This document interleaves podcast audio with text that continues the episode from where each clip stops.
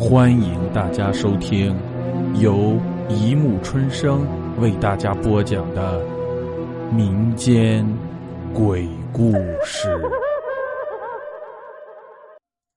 第三百六十四集《蒿草屯六》。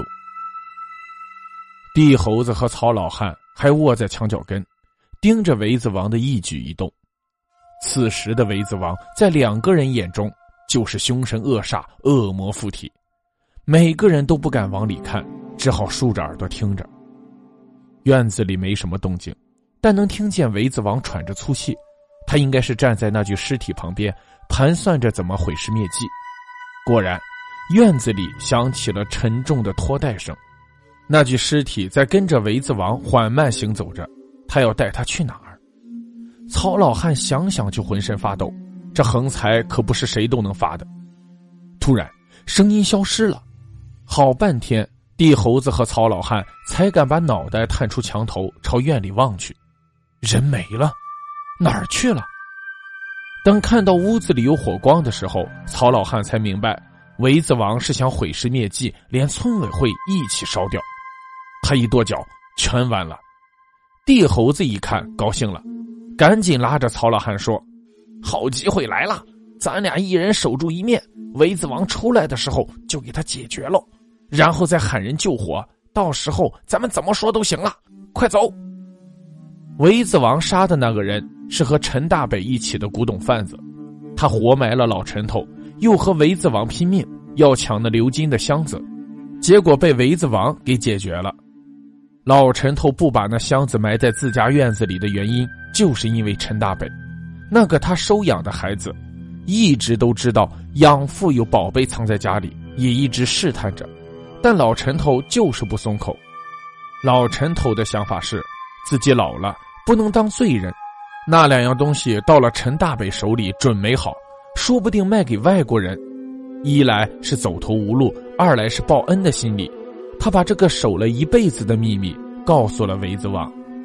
此时，维子王点了几处火，把尸体扔在木头桌子上，拍拍手，笑了。自己这些年的罪总算没有白受，等出去了再从长计议吧。他的想法是从窗户出去，抱着鎏金箱子回老陈头家，趁着全村人救火取出那个麻袋，想办法用车推出蒿草屯，一切就好办了。但他不知道，一个名叫地猴子的无赖正举着铁锹埋伏在窗根下，等待着他。地猴子和曹老汉都举着铁锹，各自埋伏在前后窗口，等待着将要出来的围子王，然后干掉他，再平分那些应该是宝贝的东西，过好日子，吃香的喝辣的。但他们不知道，那个叫陈大北的人，正提着刀，红着眼。朝村委会走来。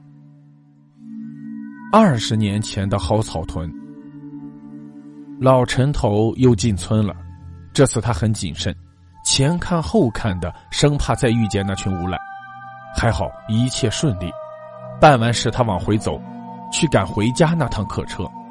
路过一处紧锁的院落时，门口有一个棉被包裹，从里面传出婴儿的哭声。老陈头赶紧蹲下身，把那个男婴抱起来。造孽呀！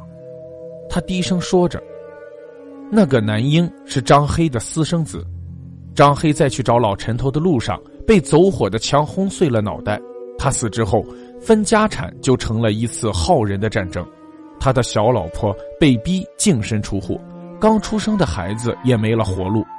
一气之下，那女人投了井，把那孩子。扔在了他和张黑曾经的家门前。好了，故事播讲完了，欢迎大家评论、转发、关注，谢谢收听。